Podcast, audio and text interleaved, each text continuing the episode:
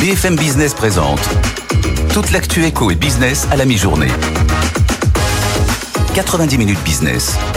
Sandra Gandoin. Et bonjour à tous, bienvenue dans 90 minutes business, votre émission d'actualité économique de la mi-journée. On va décrypter les dernières infos avec nos reporters, nos invités. Vous avez noté l'absence de Jean-Marc Danière ces derniers jours. C'est l'occasion pour nous de donner des cartes blanches. Aujourd'hui, Laurent Vronsky est avec nous. Bonjour Laurent. Merci d'être avec nous, directeur général d'Airvort, dernier fabricant français de compresseurs d'air. Vous allez nous donner votre avis sur les différents sujets d'actualité. Merci beaucoup de nous consacrer euh, cette heure dans 90 minutes business. Au sommaire de ce vendredi 20 octobre, les branches professionnelles dans le viseur du gouvernement, celles qui ont des minima inférieurs au SMIC depuis trop longtemps, vont être convoquées dans les jours à venir par Olivier Dussopt. On va en parler dans le journal avec Caroline Morisseau. On parlera de mode avec notre invité. Oui, mais attention, de mode engagé. Mossi Traoré, spécialiste du drapé, revient de la Fashion Week parisienne. Pour lui, la mode ne s'arrête pas au défilé et aux, et aux paillettes. On va discuter de son parcours inspirant, de son école de haute couture également. C'est dans 15 minutes. Et puis, le gouvernement sonne la fin de la récré pour les entreprises de téléconsultation. Dès 2024, il faudra demander un agrément pour continuer à facturer des soins à l'assurance maladie. Quel impact sur les entreprises du secteur? On se posera cette question dans notre débat, discussion. Ce sera à 12h45. Et puis, à 13h, deuxième partie de l'émission. Émission exceptionnelle aujourd'hui. C'est Pierre Pellouzet qui sera avec nous euh, de 13h à 13h30 pour répondre à toutes vos questions. Euh, délai de paiement, remboursement de PGE, relations fournisseurs-clients. Vous lui posez vos questions à cette adresse avec vous à bfmbusiness.fr. Il y répond en direct sur notre antenne Pierre Pellouzet qui sera donc avec nous. Allez tout de suite, c'est l'heure du journal. Votre rendez-vous avec Mailboxes, etc.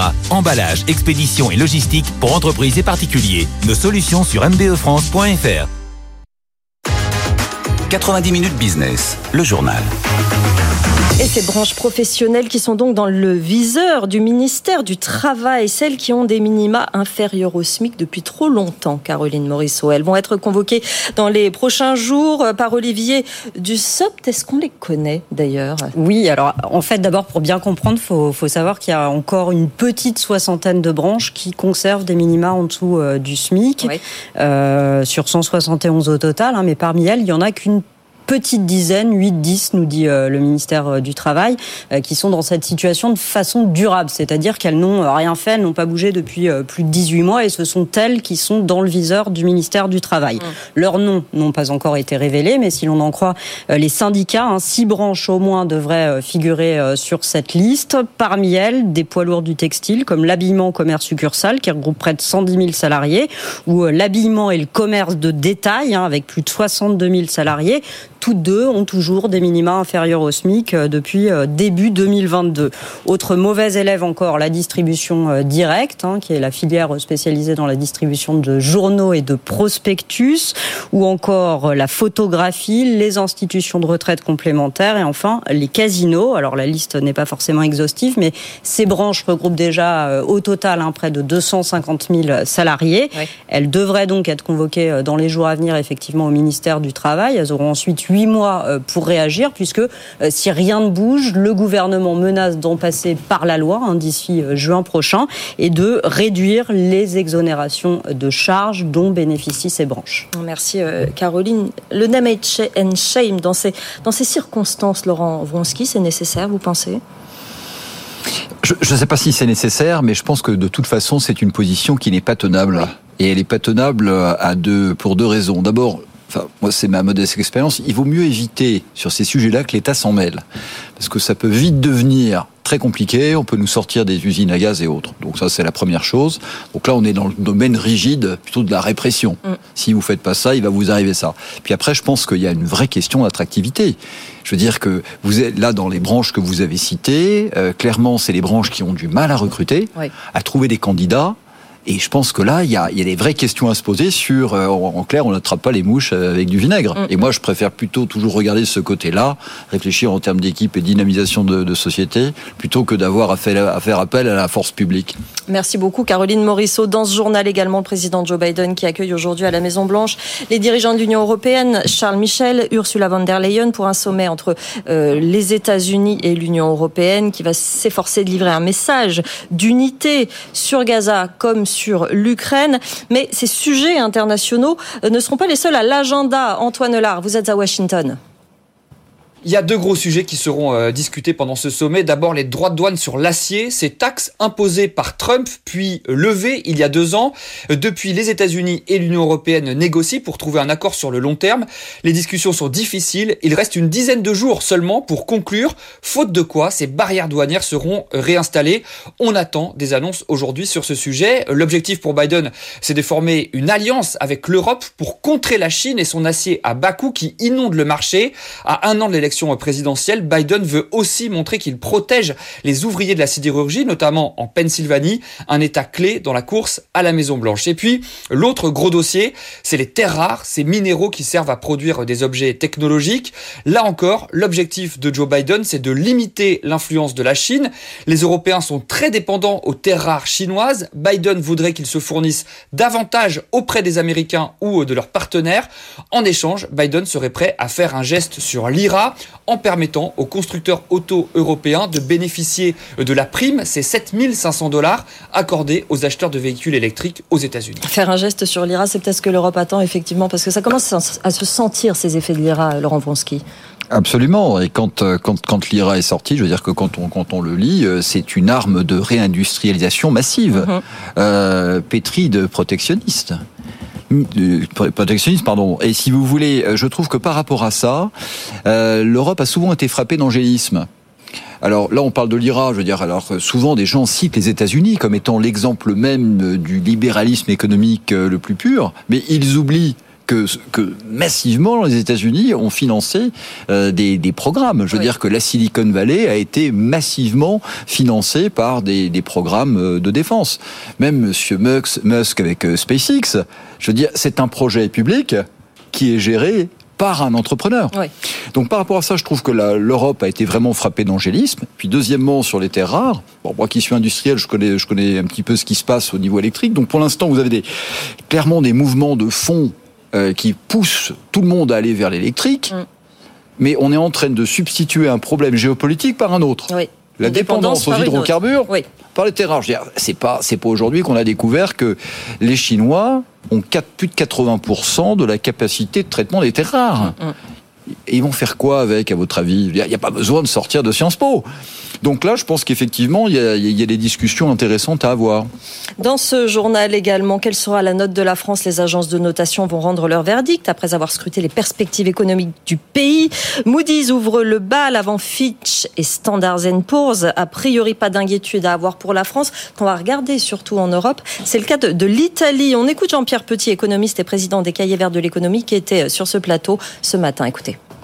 L'Italie, elle, elle subit principalement son histoire, c'est-à-dire son, sa dette historique qui a explosé euh, durant les années 80 euh, et 90. Elle avait déjà une dette publique de plus de 120% au début des années 90. Hein, donc c'est un vieux, c'est une vieille histoire. Et elle subit sa mauvaise réputation. Et puis en plus il y a des petites tensions dans la coalition italienne. Il y a les élections européennes qui se rapprochent. Donc pour l'Italie c'est un peu plus sérieux, mais je pense qu'on se permettra pas euh, d'avoir un stress euh, sur l'Italie parce que c'est quand même 15% du PIB de la zone euro. Ce sera plus lent, ce sera plus laborieux qu'avec la France, mais je pense qu'on évitera tout stress systémique sur l'Italie. Il y a aussi une inquiétude euh, sur la notation et sur les notations en général. D'ailleurs, ce système de notation, Laurent Vronsky, euh, euh, quand, quand ça déferle comme ça sur, sur nos pays J'ai l'impression qu'en tout cas, à l'instant T, le géopolitique est en train d'occulter l'économique. Je veux dire qu'on est, on est confronté à tellement de, de, de, problèmes et de très mauvaises nouvelles au niveau géopolitique qu'on est plutôt en train d'assister à un déplacement vers la notification du risque pays géopolitique que le risque économique.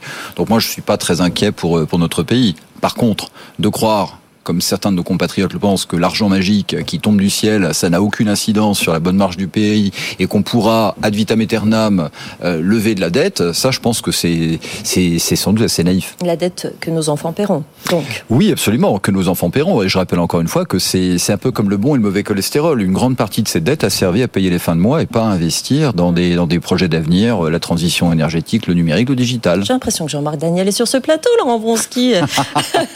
Allez dans ce journal également Nokia qui va supprimer, on a, commencé à le dire hier, entre 15 et 20 de ses effectifs dans le monde d'ici 2026. Le marché de la 5G ralentit aux États-Unis et l'équipementier finlandais souffre de la concurrence. Les emplois en France devraient encore être touchés alors que les départs se multiplient déjà depuis deux ans. Mathieu Pechberti.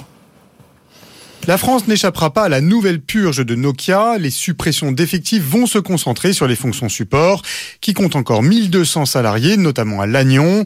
Elles sont pourtant déjà touchées par près de 200 départs cette année. Les syndicats s'attendent donc au même nombre de suppressions de postes au cours des trois prochaines années. Depuis le rachat d'Alcatel en 2016, Nokia ne cesse de réduire ses effectifs en France. Le groupe finlandais avait déjà supprimé 600 emplois en 2019, toujours dans les fonctions support. Mais les coupes ont aussi concerné la R&D dont les équipes sont passées de 2200 à 1500 salariés, alors que Nokia s'était engagé à les porter à 2500 lors du rachat d'Alcatel. Le gouvernement est très attentif à maintenir ses postes qualifiés en France. L'an passé, l'État a versé à l'équipementier 60 millions d'euros de subventions, essentiellement en crédit impôt recherche, un montant qui a augmenté de 35% l'an passé, alors que les effectifs en R&D ont, eux, baissé d'un tiers. Laurent Vronsky, un commentaire là-dessus? Ah oui, si vous voulez, euh, c'est de l'argent public, c'est-à-dire notre argent à tous. Donc euh, si euh, si on fait des facilités de caisse, si je puis dire, à une société, c'est pour faire prospérer le pays. Mm. Donc là, il y a clairement, je dirais, un petit sujet. Je veux dire, nous avons payé collectivement et on va être pénalisé collectivement. Donc je pense qu'effectivement dans l'équation c'est assez déséquilibré, mais c'est pas pour ça qu'il faut remettre en question le crédit impôt recherche qui bénéficie à beaucoup d'entreprises qui, qui contribuent au pays. Enfin, aucune transition évidemment. Mick Jagger, plus fort que jamais, les Rolling Stones sortent leur 24e album Acne Diamonds aujourd'hui avec 12 titres. Il s'agit de leur premier album de musique originale depuis 18 ans. Star mais aussi chef d'entreprise. Hein. Quelles sont les clés du succès de ce businessman? On voit ça avec Léa Aroro. Pionnier de l'histoire du rock depuis six décennies, Mick Jagger a su s'imposer dans son empire. Malgré ses 80 ans, la superstar travaille sans relâche sur son business, fixe les calendriers, recrute les collaborateurs et veille de très près à la production de ses albums. Pour le spécialiste en management Stéphane Moriou, Mick Jagger est un businessman accompli. Ce qui est sûr, c'est qu'il a occupé une place que les autres n'ont pas prise.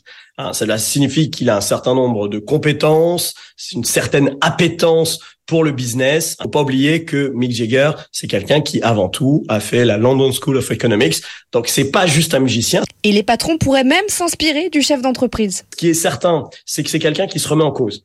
Euh, Mick Jagger a une caractéristique, il a su évoluer avec le temps probablement pas parce que seulement il a eu beaucoup d'enfants, mais parce que il a ça dans son tempérament. C'est quelqu'un qui a su innover malgré euh, des crises absolument abominables. Et l'infatigable rocker ne compte pas s'arrêter là.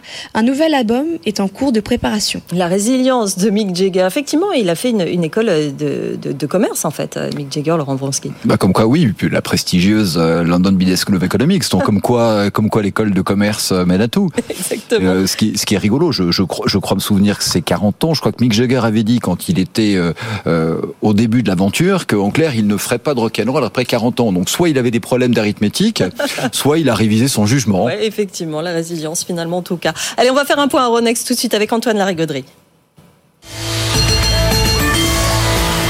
Antoine, quelle est la tendance à la mi-journée pour ce vendredi? À votre avis, Sandra? c'est une catastrophe. On continue de baisser. Enfin, cette semaine est vraiment épouvantable. Hein. On baisse d'1,11%. 6843 euh, points. Euh, on revient sur les plus bas de, janvier, maintenant sur l'indice parisien. Et euh, les sorcières, hein, les expirations des, contrats et des options sur indice, on aurait pu croire que ça aurait pu faire quelques petites impulsions haussières de nature à, inciter les investisseurs à revenir, à revenir un petit peu sur le marché en cette fin de semaine. C'est absolument pas le cas. On reste évidemment ankylosé par la prime de risque géopolitique, l'attitude de fermeté de Jérôme Powell hein, hier. on était également vraiment inquiet de voir les entreprises les unes après les autres, dans leurs prévisions et dans leurs résultats, montrer des vrais signes de ralentissement. Donc il n'y a aucune bonne nouvelle à jouer euh, pour le marché euh, en ce moment. Euh, fermeté des taux d'intérêt aussi. On a un baril de Brent de mer du Nord qui est reparti à la hausse à 93 dollars.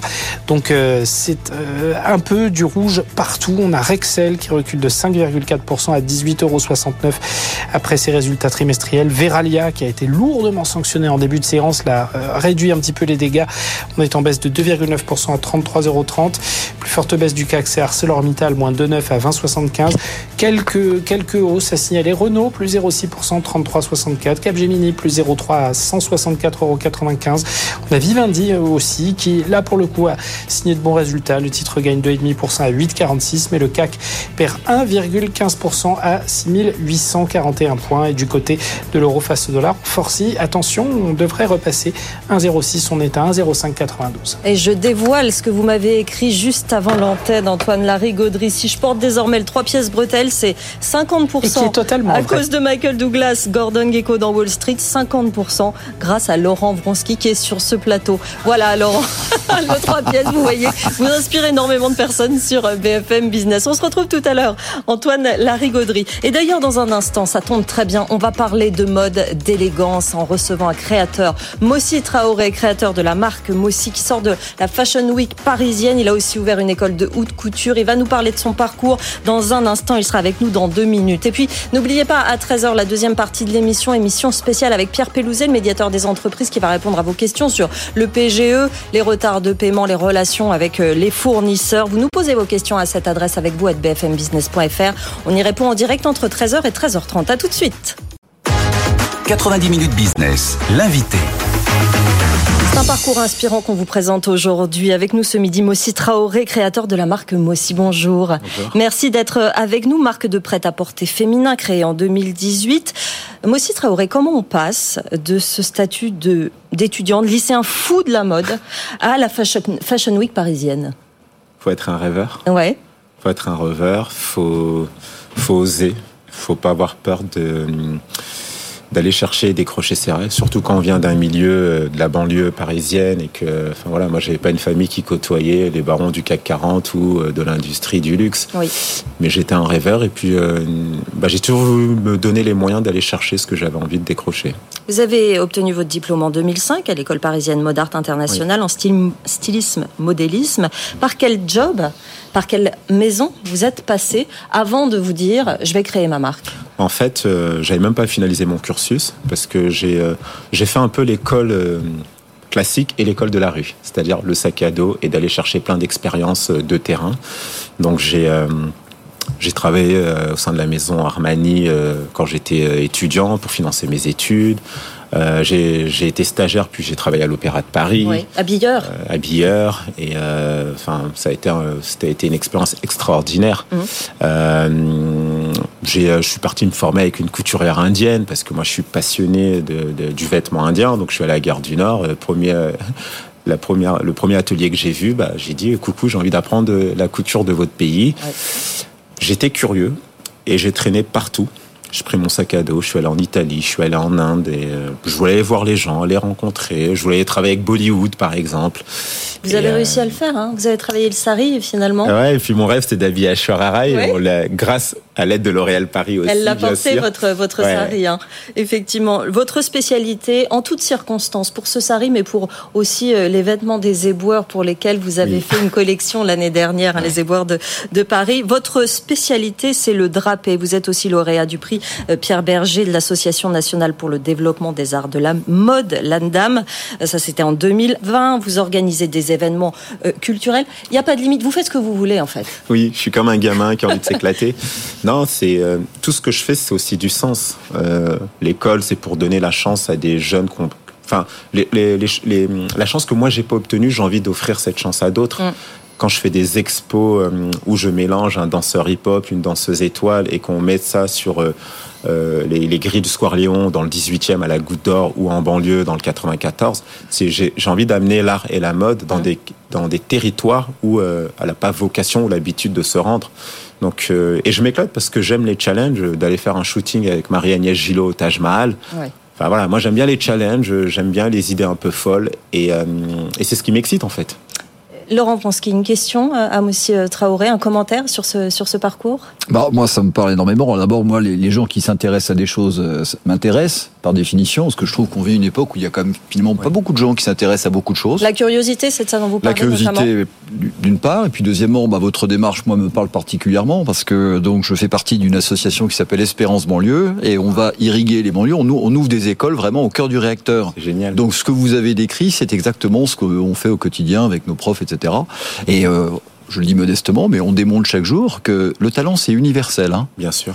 Donc euh, et euh, pour ça que ce que ce que vous me décrivez, je trouve que votre démarche s'inscrit exactement dans la nôtre, ou notre démarche s'inscrit exactement dans la vôtre. C'est aussi l'importance des rôles modèles, d'avoir euh, quelqu'un sur qui sur qui cadrer finalement quelqu'un. Bah, en fait un jeune de banlieue qui devient créateur de mode, c'est pas commun. Aujourd'hui, les talents de la banlieue, ça se résume souvent aux footballeurs, aux rappeurs, de temps en temps le cinéma. J'aurais aimé que ça aille aussi un peu vers le théâtre. Mm. Euh, mais il y a plein d'autres talents en fait qui s'expriment, et notamment chez les filles. Euh, nous, les générations de nos sœurs, euh, voilà, elles ont fini dans plein de cœurs de métier, et c'est aussi des modèles qu'il faut valoriser en fait. Donc moi, je, moi j'ai de la chance que oui, je suis très médiatisé, mais il y a plein de gens beaucoup plus méritants que moi en banlieue et qui, qui œuvrent tous les jours pour montrer que la banlieue regorge de talents. Vous avez donc créé, vous l'avez dit, cette, euh, ces ateliers, cette école de haute couture euh, qui s'appelle euh, les ateliers, Alix, hein, en référence à la couturière Alix Gray, dans cette ville de Villiers-sur-Marne où vous êtes toujours. École de haute couture qui est gratuite, qui accueille des jeunes de banlieue pour finalement les emmener à travailler euh, chez les grands couturiers. Est-ce que vous leur conseilleriez, est-ce que vous leur conseillez de créer leur propre marque ou pour le moment de, faire leur place dans les grandes maisons? Bah, Alors il y a deux choses, c'est que l'école aujourd'hui, elle offre des bourses d'études hein, pour euh, être transparent. Euh, on fait en sorte qu'elles soient quasiment gratuites. Mhm.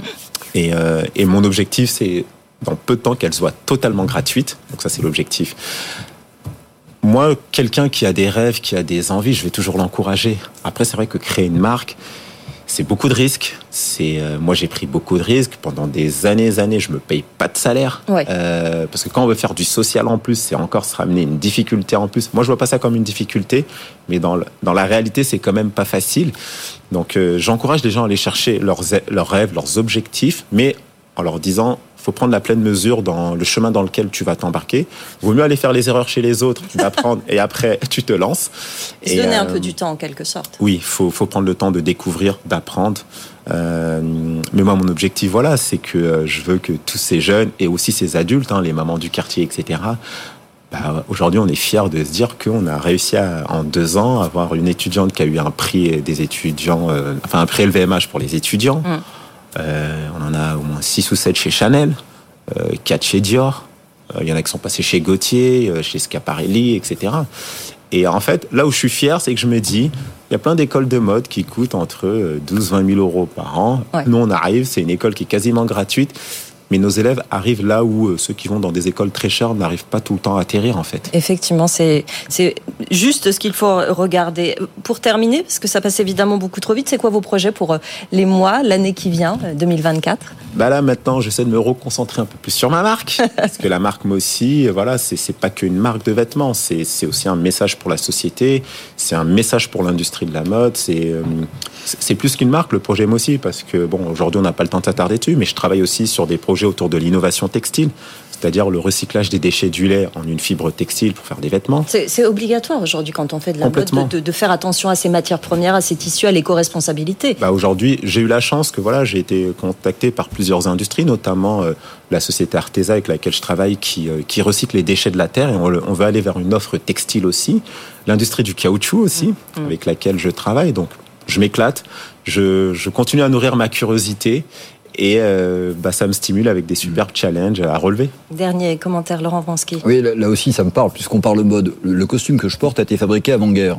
Ah. Donc vous pouvez voir, vous voyez qu'il est encore. Il, ça ne se voit pas, hein. son ah ben, âge ne se voit pas. Très bien. Justement, c'est ça qui est intéressant. C'est que si vous voulez, à une époque, hmm. alors moi j'ai connu l'époque où en clair on se, on se transmettait les vêtements du, petit, enfin, du grand frère au petit frère et à la petite sœur, parce qu'ils étaient bien fabriqués, c'était pas la fast fashion malheureusement. Et donc, euh, ce que vous décrivez me, me, me parle également. Et euh, je pense que là, il y a, y a un vrai changement de logiciel à faire. Et la, la France, là-dessus, a été vraiment précurseur il y a très longtemps. Et avant la guerre, on faisait des choses de, de très très grande qualité. La preuve, le costume, il a survécu. Et voilà. Je pense qu'il survivra. le Made in France, c'est une, une, une, valeur sûre. Mm. Mais aujourd'hui, euh, voilà, il faut, faut, faut oser, faut après, c'est une question de choix. Moi, aujourd'hui, je prône le Made in France, même le Made in Grand Paris, parce que tous les ateliers avec lesquels on travaille sont local. Voilà, sur Paris ou la banlieue. Mais c'est parce que voilà, on a envie de créer de l'emploi euh, sur la région parisienne. Merci beaucoup. Merci infiniment, Mossi Traoré, d'être venu nous voir dans 90 minutes business. C'est la marque Mossi. Vous avez un site hein, sur lequel on peut suivre tous vos projets. Euh, voilà, sur Mossi. Instagram, c'est là où on communique un peu plus. Merci beaucoup. Allez, tout de suite, c'est le top 3 du web. 90 minutes business, le top 3 du web. Le top 3 du web, le top 3 des articles les plus lus sur notre site avec Pierre Kupferman. On commence, Pierre, par ce chiffre 60 milliards envolés en trois mois. Pourquoi Bernard Arnault est le seul grand milliardaire à perdre de l'argent en 2023 C'est le titre de, de l'article. Ça marche toujours très bien, hein, les articles sur Bernard Arnault. Hein. Alors, euh, ces 60 milliards euh, envolés, il faut évidemment les relativiser. On parle de la différence de valeur du patrimoine professionnel de Bernard Arnault entre le pic de juillet dernier et aujourd'hui. Au plus haut, le Bloomberg Billionaire Index estimait la fortune du patron de LVMH à 212 milliards de dollars. Et cette chute de 28%, eh bien, elle s'explique par les déboires boursiers de LVMH, dont Bernard Arnault est actionnaire, je le rappelle, à hauteur de 40% via la société Christian Dior et de 6% à travers une holding familiale et on parle régulièrement euh, des déboires euh, de LVMH, du titre LVMH euh, à l'antenne. La fonte du patrimoine du français le plus riche du monde, elle intervient aussi à un moment où les autres multimilliardaires voient le leur progresser. Plus 89 milliards de dollars depuis le début de l'année pour Elon Musk, eh qui affiche un patrimoine désormais largement supérieur au niveau record atteint par Bernard Arnault quand il était encore la première fortune mondiale, 226 milliards de dollars. Jeff Bezos profite également du fait que l'action Amazon a vu sa valeur croître de 50% depuis le début de l'année. Dans le Bloomberg Index, il n'est plus qu'à, si je puis dire, 2 milliards de différence avec Bernard Arnault, qui pourrait ainsi euh, passer, repasser sur la troisième marche du podium. C'est un classement qu'on regarde assez souvent d'ailleurs, change assez souvent. Laurent Vronsky, un commentaire Écoutez, je vais, je vais être un petit peu impertinent, mais c'est un classement qui ne m'intéresse pas. euh, moi, ce qui m'intéresse, c'est ce que c'est ce que ces gens font tous les jours mmh. euh, en tant qu'entrepreneurs, parce que ce sont des grands entrepreneurs. Ouais. Euh, comme, euh, comme, euh, comme le monsieur qu'on vient de recevoir. Et, ce qui m'intéresse, c'est leur impact sur la société. Mm. Et je ne les connais pas personnellement, mais je pense pas, si vous voulez, qu'ils se regardent dans la glace tous les jours en disant, voyons voir, alors Jeff, t'es passé avant moi, Bernard, t'es passé derrière moi. C'est pas ça le sujet. Et ça intéresse pas mal nos, nos Oui, mais vous savez, hein, comme ces vous changements de classement. parce que comme vous avez aussi, vous savez, des magazines que je ne citerai pas, où on est toujours intéressé par la vie amoureuse de certains et d'autres. mais encore une fois, je rappelle que c'est une fortune qui est aussi virtuelle. Hmm. parce que euh, ils sont pas passés, ils, n'ont pas vendu leur titre. Non. Effectivement. En tout cas, Bernard Arnault, on peut, on peut je dirais, il donne une fierté au pays. C'est un magnifique étendard pour la France. On continue avec la nouvelle règle de calcul des congés payés pour les salariés en arrêt maladie qui inquiète le patronat. Pierre. cette nouvelle jurisprudence actée le mois dernier par un arrêt de la Cour de cassation a été saluée par les syndicats évidemment, mais elle inquiète le patronat qui en redoute le coût et appelle à une clarification juridique. Patrick Martin parle de 2 milliards d'euros chaque année et c'est vrai que alors c'est euh, maître Franck Michelet, l'avocat qui a mené ce combat syndical, qui le dit, euh, cet arrêt est de nature à provoquer un séisme dans les services de ressources humaines. Car pour lui, elle s'applique à tous de manière directe et immédiate, avec en plus un effet rétroactif sur plusieurs années. Ainsi, un salarié qui, par le passé, a été en arrêt maladie, eh bien, il est en droit de demander à son employeur de lui octroyer ou de lui payer les jours de congé dont, dont il a été privé. Et donc pour le patronat, bah, une clarification juridique s'impose, clarification qui pourrait venir du Conseil constitutionnel, mais aussi du gouvernement, appelé à préciser dans la loi les contours et les limites de la nouvelle règle. Laurent Alors ça, je pense que c'est un vrai sujet. Euh, et ça fait partie de la masse immergée de l'iceberg fiscal. Mm. Bon, je veux dire, euh, je mets ma casquette Croissance Plus, dont je suis le secrétaire général. Ça fait partie des signaux faibles que nous avions identifiés il y a maintenant quelques semaines. Euh, ou si vous voulez, euh, vous n'avez pas aujourd'hui de mesures fiscales annoncées très très impactantes qui en clair alourdissent la fiscalité des entreprises, mais par la porte de service, vous avez plein de petites choses. Et ça, ça en fait partie. Et ça, c'est effectivement, je pense, une, une, bombe à retardement. Et en plus, on est, on est au vrai cœur euh, de la, je dirais, de toute la question de à quel moment c'est le droit français qui va se superposer au droit européen. Et euh, on reproche souvent à la France, et je reproche souvent à la France, d'en faire trop, vous voyez, mm. euh, de, de pécher par excès de zèle. Mais là, je pense qu'il y a un vrai sujet et qu'il faut aussi traiter concomitamment par quelque chose qui a été très tabou pendant très longtemps, c'est euh, en clair les arrêts maladie de complaisance. On nous a expliqué que non, non, tous les gens qui étaient malades, ils étaient vraiment malades. Mais c'est bizarre parce qu'il y a des gens, ils sont toujours malades le vendredi ou le lundi, vous voyez. On en reparlera ça tout à l'heure dans le débat. Très très vite, Pierre, on termine avec le prix des voitures électriques en mode déflation. Très vite. Oui, pas seulement euh, sur le marché du neuf. En un an, le prix moyen d'une voiture électrique vendue sur le Bon Coin a baissé de 19%. Euh, on est passé de 32 609 à 26 420 euros. Alors ça peut sembler encore très élevé, mais il faut avoir en tête que sur ce marché de l'occasion électrique, la quasi-totalité des modèles proposés à la vente ont moins de 5 ans, et leur prix d'origine était évidemment élevé. Euh, par ailleurs, désormais, avec un budget ne dépassant pas 15 000 euros, on peut trouver aujourd'hui des voitures électriques très récentes, des Renault Zoé et des Smart de 2020 et même des Dacia Spring de 2022. Voilà, merci beaucoup. On va continuer évidemment cette émission dans un instant avec notre discussion autour de la téléconsultation. On parlera des arrêts euh, maladie et le journal de Marjorie, c'est tout de suite. 90 minutes business. Sandra Gondouin. Et 90 minutes business, on est ravis de vous retrouver avec Laurent Bronski qui est avec nous toute la, dans toute l'émission. À suivre également euh, Antoine Larigauderie qui va nous parler de la santé en bourse. Ce sera à 12h36. Notre débat avec Pierre Kupferman également. Les nouvelles réglementations qui concernent la téléconsultation mettent-elles en danger les entreprises du secteur On va en parler à 12h40 et puis à 13h, la libre antenne de l'économie. Émission exceptionnelle avec Pierre Pellouzet, médiateur des entreprises, qui va répondre à vos questions pendant une demi-heure. Posez-les nous à cette adresse avec vous, at bfmbusiness.com. Tout de suite, le journal de Marjorie Adelson. Votre rendez-vous avec Mailboxes, etc. Emballage, expédition et logistique pour entreprises et particuliers. Nos solutions sur mbefrance.fr. BFM Business, l'info éco. Marjorie Adelson.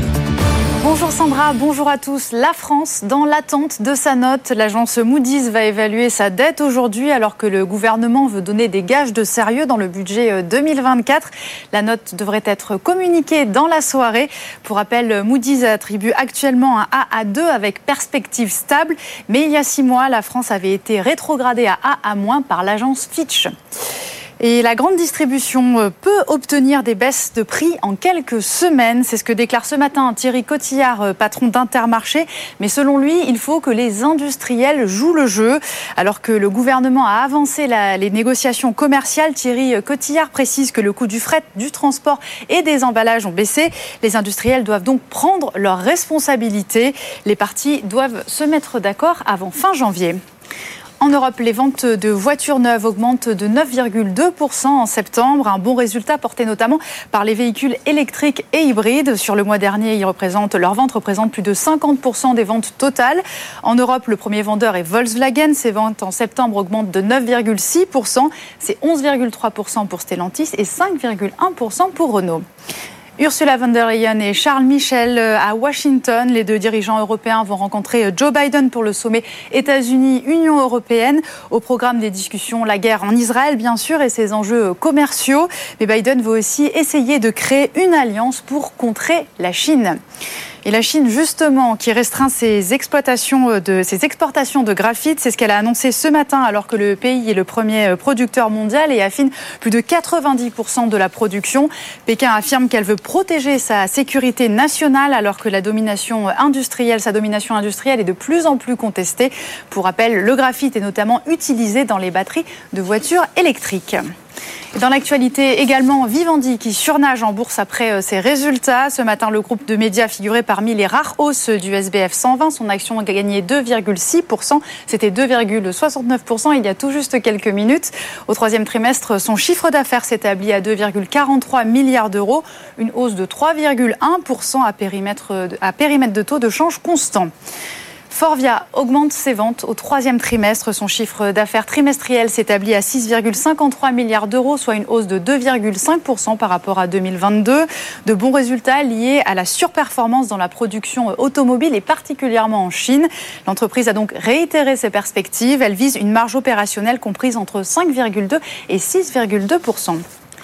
On termine avec euh, Merck et Daiichi Sankyo qui signent un partenariat massif pour lutter contre le cancer. Le géant pharmaceutique américain versera 22 milliards de dollars aux Japonais. L'objectif, développer et commercialiser trois traitements expérimentaux. Il s'agit euh, de thérapies ciblées qui visent les cellules cancéreuses avec davantage de précision. Vous savez tout des dernières informations économiques. Tout de suite, on va faire un tour sur les marchés. Le CAC est dans le rouge à moins 1,19% et 6839 points, Sandra. Merci Marjorie. 90 minutes business, l'édito d'Antoine. On va rester dans le secteur de la santé avec vous, Antoine, malgré la tendance franchement négative des marchés. Gros plan aujourd'hui sur le secteur pharmaceutique et cette question, y a-t-il une bulle spéculative autour du dossier des médicaments anti-obésité, Antoine? Oui, et particulièrement autour du laboratoire danois Novo Nordisk, hein, qui gagne quand même plus de 50% depuis le début de l'année en bourse, notamment grâce bah, à toutes les retombées financières qu'on anticipe autour de l'Ozempic, qui est son antidiabétique et réputé effectivement pouvoir réduire la masse corporelle. on a entendu tout et n'importe quoi autour de ce dossier. Alors, la très forte hausse de valorisation de Novo Nordisk déjà lui a fait dépasser les 400 milliards euh, d'euros de valorisation. Euh, il est passé largement devant LVMH c'était une sorte de crime de lèse-majesté, un drame national pour nous que Novo Nordisk devienne euh, première capitalisation boursière continentale européenne. C'est un titre qui gagne donc 50% depuis le début de l'année. Il est censé avoir à lui tout seul vu ses perspectives économiques redéfini les perspectives économiques du pays dont il est original, le Danemark, et également provoquer une dynamique haussière euh, indirecte sur euh, tous les titres de la junk food côté en bourse, les McDonald's, les PepsiCo, où on s'est dit, bah oui, s'il y a des médicaments anti-obésité qui marchent bien, euh, eh ben les, gens vont, vont, se remettre à manger de la junk food comme avant, comme avant qu'on se fasse un petit peu de, de, soucis pour leur santé et pour les perspectives mondiales dans ces termes-là. Maintenant, il y a une question qui est en train de se poser très sérieuse. Est-ce que c'est pas une bulle spéculative? Parce qu'on euh, les euh, chercheurs de, Kepler-Chevreux, euh, notamment les analystes, qui sont en train de dire, vu les multiples de valorisation de Novo Nordisk en ce moment, qui sont de 40 fois les bénéfices, c'est à peu près le double du secteur de la santé européen. On ne peut pas tenir à ce niveau-là. Goldman Sachs a beau chiffrer à horizon 2030 euh, à 100 euh, milliards d'euros le marché mondial des substances anti-obésité, il faudrait, pour que Novo Nordisk tienne sa valorisation boursière, que son marché augmente quasiment de 25 milliards de dollars par an. Ce qui paraît totalement intenable, ce qui place ce groupe pharmaceutique, qui est quand même pas euh, la moindre des, des biotech ou des penny stocks euh, dans la situation d'une sorte de, de, valeur technologique archi spéculative, on a quand même Société Générale et Jeffries en particulier qui prévoient une très forte correction autour de Novo Nordisk en raison de cette bulle spéculative et ils parlent d'une chute possible de 40% des cours. Merci Antoine. Vous vouliez réagir Laurent Vronsky oui, sur les euh, concernant les marchés, moi j'ai j'ai commencé ma carrière en 86 et si vous voulez, j'avais pas un an euh, d'expérience professionnelle. J'habitais à l'époque, j'étais aux États-Unis, que j'ai j'ai vu le crash de 87. Mm. Bon, euh, et euh, dans mon bureau américain, il y a entre le jeudi et le lundi, il y a 50% des gens qui ont été remerciés, qui sont partis avec le petit carton. Donc si maintenant je fais un fast-forward et que je nous mets en 2023, je trouve que quand on voit la somme des chocs exogènes, géopolitiques, en clair qu'on a dû gérer depuis trois ans, mm. ben, je trouve que ça résiste plutôt bien. Mm. Alors oui, ok, ça baisse un peu, mais je pense qu'un seul de ces chocs, il y a 35 ans, Là, c'était déjà, on fermait la bourse, vous voyez. Mm. Donc finalement, moi, je suis assez optimiste. Ça résiste quand même très, très bien. Ça résiste, Antoine Larigauderie. Effectivement, hein, ben, Laurent, si je puis me permettre déjà de vous mm. saluer parce qu'on se croise plus trop. Mais euh, ensuite, moi, mon premier voyage aux États-Unis, c'était août 2007. Mm. J'étais sur Times Square et je vois passer sur un journal lumineux du Nasdaq. Tiens, BNP Paribas ferme plusieurs fonds. Bizarre. J'étais en pleine vacances. Bon, je suis rentré, c'était le feu. Absolument. Merci beaucoup, merci messieurs euh, pour, euh, pour cette, euh, cet édito. Dans un instant, tiens, on va parler de téléconsultation, la nouvelle réglementation qui va mettre à mal un certain nombre d'entreprises du secteur. Livy sera avec nous dans un instant via son, son directeur médical Nicolas Leblanc. On va en discuter en longueur dans deux minutes. À tout de suite. 90 minutes business, le débat. Notre débat aujourd'hui avec Pierre Kupferman, Hélène Cornet, notre spécialiste santé BFM Business, qui nous a rejoint, Laurent Vronsky, directeur général d'Hervor, qui nous accompagne tout au long de l'émission, et Nicolas Leblanc, le directeur médical de Livy. Bonjour. Merci beaucoup d'être euh, avec nous pour, euh, pour cette discussion. La téléconsultation, on y vient hein, depuis le Covid, évidemment, progressivement, ce mode de consultation prend de la place chez les Français euh, pour tout un tas d'actes, des arrêts maladie, des renouvellements d'ordonnances, des petits mots. Oui, mais voilà, Pierre, le 31 décembre prochain, réforme va entrer en vigueur. Effectivement, euh, la dernière loi de, financement de, la sécurité sociale a entériné la création d'un agrément obligatoire pour les sociétés de téléconsultation, avec un objectif principal, en finir avec une zone grise sur le plan réglementaire, alors que de plus en plus de Français, effectivement, consultent des professionnels de santé à distance et se laissent tenter par les offres des sociétés spécialisées en la matière. Et donc, qui est consulté, qui est euh, précisément concerné par cet agrément Eh bien, toutes les plateformes dont les salariés sont des médecins assurant des créneaux de consultation en ligne, dès lors, je le précise, c'est ça qui est important, que c'est la société qui euh, facture directement à l'assurance maladie les consultations dont ont bénéficié mmh. ses clients patients. Euh, pour que la téléconsultation soit toujours remboursable, la plateforme doit impérativement obtenir cet agrément qui euh, vise notamment à garantir son indépendance et éviter des conflits d'intérêts. Clairement, euh, c'est pour éviter que, par exemple, un laboratoire pharmaceutique soit l'actionnaire euh, d'une société de téléconsultation. Et puis sont également pris en compte la sécurité des données dont dispose cette société C'est une question de ça, évidemment. Nicolas Leblanc, directeur médical chez Livy. On vous connaît bien, entreprise de téléconsultation, branche française du, du suédois CRI. Vous allez le demander, l'agrément? Bonjour Sandra Gouvernement. Ben, écoutez, merci de pouvoir faire qu'on réagisse. Parce qu'on l'a demandé, parce qu'enfin, euh, les sociétés de téléconsultation sont reconnues dans le droit, puisque à la faveur de l'innovation technologique et du Covid, euh, l'activité est arrivée euh, très vite. Donc oui, ce dont on s'alarme aujourd'hui, c'est la vitesse à laquelle les choses arrivent. Il y a eu quoi, six mois entre le... Six à quatre mois. On ne connaît même pas aujourd'hui le référentiel HAS qui est un des éléments, un des critères d'agrément. Il n'est pas connu, il sera connu fin du mois.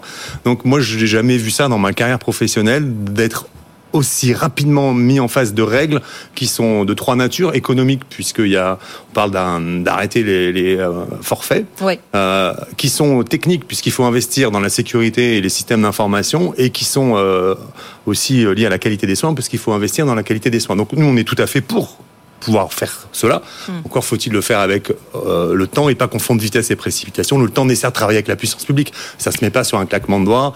On n'a pas des revenus qui baissent d'un seul coup euh, et puis des, euh, des dépenses qui vont arriver de manière très rapide pour pouvoir supporter. On est des jeunes sociétés sur un marché émergent. On est pionniers. le directeur de la sécurité sociale parlait de Far West, mais on est les pionniers. Donc les pionniers, ça innove. On fait partie, on fait les 10 ans de la French Tech aujourd'hui. On fait partie de, des innovations qui sont mais fondamentales dans la mutation des soins primaires. Les Français aujourd'hui n'ont pas accès aux soins et on est en train de leur apporter de l'accès aux soins. Je rappelle que c'est près d'un million de, de, de passages d'urgence évités cette année grâce aux sociétés de grâce aux téléconsultations. Euh, et c'est 110 millions en estimation basse. L'Institut Molinari euh, l'estime à plus de 284 millions. Les économies générées rien que sur le, les urgences évitées. Donc ne tuons pas, euh, ne tuons pas le, le, secteur par des précipitations qui sont, qui, c'est ça notre principal message aujourd'hui. Réguler oui, dans le temps et de manière intelligente pour se donner une chance dans ce secteur d'innovation. Oui, Hélène Cornet, 4% des, des, des consultations au total sont faites en, en téléconsultation il y a encore un, grand marché euh, à venir, euh, vu le changement, euh, changement d'habitude. Oui, oui. Alors, oui, alors la téléconsultation a existé hein, avant le Covid, avec à peu près 80 000 téléconsultations par mois. Il y a eu un pic, évidemment, durant le Covid, durant les confinements. Et donc là, ils estiment à peu près entre 800 et 1 million de téléconsultations par mois, ce qui représenterait entre 4 et 5% des consultations euh, médicales. Mm. Alors effectivement, cet agrément euh, arrive, c'est peut-être un peu rapide. L'idée euh, n'est pas du tout de, de, contrer l'intérêt en fait des, consultations, mais peut-être de, mieux accompagner, peut-être de mieux réglementer. Thomas Fantôme, qui est le patron de l'assurance maladie, disait que ben, il y avait un vrai Far West en fait des téléconsultations. Vous parliez de, des, arrêts maladie qui avaient été beaucoup délivrés bah, en entreprise vous le voyez euh, effectivement. Qu'est-ce que vous pensez, vous, euh, de cette, réglementation euh, supplémentaire qui essaie de, de mettre un peu en ordre ce, secteur, Laurent Vronsky? C'est la même thématique, le, le, premier sujet dont nous avons débattu avec les branches qui ont des, des, minima en dessous du SMIC. Et donc, par expérience, puisque moi je suis impliqué dans la défense des entreprises de croissance depuis, depuis plus de 25 ans, le vrai challenge dans un métier qui naît, c'est d'arriver à reprendre la main pour pouvoir un petit peu faire son autorégulation pour ensuite agir auprès des pouvoirs publics pour qu'on n'ait pas des technocrates avec des plans théodules dans tous les sens qui nous pondent des trucs qui sont absolument ingérables et qui vont tuer l'innovation et les entreprises. Mm. Que l'État ait un droit de regard, c'est légitime. Je crois mm. qu'on est tous d'accord. C'est comme être pour la paix dans le monde. On est d'accord. Maintenant, ce qu'il ne faut pas, c'est qu'on ponde une usine à gaz, parce que ça, c'est aussi une des marques de fabrique de notre pays, et qu'en clair, bah, on, ouvre la porte à, euh, aux délocalisations d'entreprises et autres. Après, Juste un dernier exemple, vous parlez des arrêts de complaisance. Je pense que euh, pour éviter le regard des pouvoirs publics et les technocrates, bah, il faut faire un peu sa police des polices euh, entre acteurs du secteur. Nicolas Leblanc Nous l'avons fait, nous, les, arrêts de travail, et moi je dirige une équipe de 500 médecins, euh, on les recrute et on les forme, et chez nous c'est des arrêts de travail qui ne doivent pas être supérieurs à 5 jours, et 90% sont en dessous de 3 jours, ce ne sont pas des arrêts de renouvellement, ce sont que des arrêts de travail et pas d'autres arrêts. On les forme régulièrement et on suit nos médecins qui, qui dérivent. Et ce travail-là, est, considérable et, on a les outils et les moyens de le faire. Peut-être mm. contrairement à un système plus morcelé que libéral, où euh, ici on a 500 médecins, quand on a n'importe quel événement, que ce soit sur les arrêts de travail ou autre chose, on invertit, on pilote, on suit, on avertit, on corrige. On a les moyens de le faire et de manière digitale. C'est ça l'innovation. C'est ça l'innovation, y compris dans les soins primaires. Finalement, dans ce, avec cette réglementation, c'est les cabines de téléconsultation euh, qui sont installées dans les, pharmacies, les écoles, les mairies qui vont s'en sortir le mieux, qui vont avoir le moins d'impact parce que finalement, c'est pas le même business model. Bah, c'est pas le même business model. Nous, on a fait le choix de pas y aller sur les cabines pour des raisons, alors, pour des raisons assez simples. C'est euh, le modèle économique euh, nous paraissait compliqué à maintenir dans le temps pour mille raisons. Et les questions d'hygiène, les questions de, prise de, mesures dans les cabines euh, et leur rapport au regard de, des exigences médicales sont, on n'a pas jugé utile en tout cas, parce que, comme l'a dit l'Académie de médecine dans un séminaire du mois de mars, 70 à 75% et la littérature scientifique le montre, des diagnostics sont faisables à l'interrogatoire. Donc l'apport des devices médicaux au regard des risques d'hygiène euh, sont euh, et, on, le considère comme faible. Mmh. Et puis après il y a les questions d'accompagnement euh, dans un dans un supermarché ou ailleurs. Est-ce que est-ce que comment le valoriser ou pas le valoriser? Est-ce que les pharmaciens sont valorisés quand ils amènent les patients? Est-ce que c'est les bonnes mesures? Enfin il y a beaucoup de complexité. la, la prise de tension quand même. Ben pour être hyper tendu, la définition OMS, c'est trois mesures avec 10 minutes de repos. Je ne sais pas comment, dans une pharmacie euh, ou ailleurs, dans un supermarché, on a les 10 minutes de repos. Donc, la question est posée. Ça ne veut pas dire que c'est inutile, mais, euh, mais euh, nous, on n'a pas. systématique quand on va chez son médecin traitant. Voilà, tout à fait. En tout cas, nous, on n'a pas fait le choix. Il y en a qui l'ont fait. Et je pense qu'ils essayent de maîtriser les données que je viens de donner, mais nous, on n'a pas fait ce choix. Laurent Vronsky sans sans faire des, je dirais, sans lire l'avenir, mais je pense que de toute façon, le recours massif à la, à la téléconsultation est inéluctable pour une raison très simple. Il suffit de regarder la pyramide des âges de la France. Dans Donc, on va tous consommer de plus en plus de soins. Je pense que beaucoup de gens qui nous écoutent ont essayé de prendre un rendez-vous avec un généraliste. Donc, ils savent à quel point c'est difficile. Et puis, la dernière chose, et ça, c'est du, c'est du concret. Vous avez le nez qui coule ou un truc, je veux dire, vous allez vous retrouver dans une salle d'attente où vous avez 15 personnes qui sont agglutinées les unes contre les autres. Bah, moi, pour avoir le nez qui coule, je préfère être derrière ma vidéo. Mm. Hélène Oui, c'est tout à fait exact. Après, il y a interrogatoire et interrogatoire. Quand la, la consultation se passe uniquement par SMS ou par chat, on peut peut-être avoir des doutes ah. un peu sur, euh, sur l'utilité euh, et euh, le, bon parcours de soins mm. médical. Mm, oui, effectivement. Ce qui... Là-dessus, moi, je. C'est pas caché D'abord, première remarque, c'est vrai que les, certains patients ne veulent pas donner, ne veulent pas être dans le parcours de soins de médecin traitant quand on, est sidéen, quand on est obèse, quand on a une maladie psychiatrique parfois ou débutante. On veut s'extraire aussi dans des certaines régions de France en proximité. On veut avoir une distance par rapport à son médecin traitant. C'est une réalité qu'on mesure chaque jour. Après, il y a les questions d'accès. Deux tiers des médecins, refusent des patients aujourd'hui. C'est une étude de l'adresse qui est sortie en mai. 86% euh, de déserts médicaux en France. Donc, on a 50% de croissance, nous, à peu près. Mais pourquoi? Alors, sans forcément faire d'efforts, parce que les gens n'ont pas accès aux soins. Et indépendamment de l'accès aux soins physiques, le temps médical présentiel utile, qui est un indicateur qui n'existe pas aujourd'hui, va arriver demain. Parce que même si on met beaucoup de médecins traitants demain, même si la praticité, euh, la praticité de l'outil, pour des soins courants ou des moments courants dans une maladie chronique, euh, dans les deux, fait que on pourra de toutes les manières, on sera toujours amené à utiliser la praticité de ces outils. Pierre, pour finir. Je suis bien d'accord avec euh, le fait qu'il faut éviter les conflits d'intérêts. C'est pas tout à fait normal qu'un laboratoire pharmaceutique puisse être propriétaire d'une société de téléconsultation. Complètement là-dessus. Que, donc les règles, nous, on n'est pas du tout. Enfin, qu'on soit régulé et que les règles que vous avez dictées dans l'article 53 de la LFSS, pour être précis, euh, 2023, on, on, est tout à fait. Euh, tout à fait d'accord avec ça et on ne dit pas qu'il ne faut pas. On dit laissez-nous le temps de nous adapter de telle sorte à ce que le secteur qui est innovant. Et demain, c'est pas la téléconsultation digitale. Demain, c'est l'IA, l'intelligence artificielle. Et c'est une compétition mondiale. La France et l'Europe jouent aujourd'hui dans les secteurs. Faisons en sorte de pas se tirer des balles dans le pied euh, avec ce décret et une mise en œuvre trop rapide. On n'a plus de temps, mais c'est passionnant. Merci à tous les quatre d'être venus pour, euh, pour cette discussion. Pierre Kupferman, Hélène Cornet, Laurent Vronsky, merci d'avoir joué ce rôle, mm. cette carte blanche aujourd'hui. Vous êtes le bienvenu dans cette émission, directeur général d'Ervor. Et puis Nicolas Leblanc, le directeur de Livy. Merci beaucoup d'être venu nous voir aujourd'hui. La suite de l'émission, c'est encore une émission exceptionnelle, bien sûr, pour cette dernière demi-heure. C'est Pierre Pelouzet qui vient nous voir pour répondre à vos questions, vos questions de remboursement de PGE, vos questions de délai de paiement, vos, problèmes aussi avec, euh, avec vos fournisseurs ou vos clients. Vous nous posez vos questions à cette adresse avec vous, à bfmbusiness.fr. On y répond en direct dans la demi-heure qui suit. À tout de suite. 90 minutes business. Toute l'actu éco et business à la mi-journée sur BFM Business.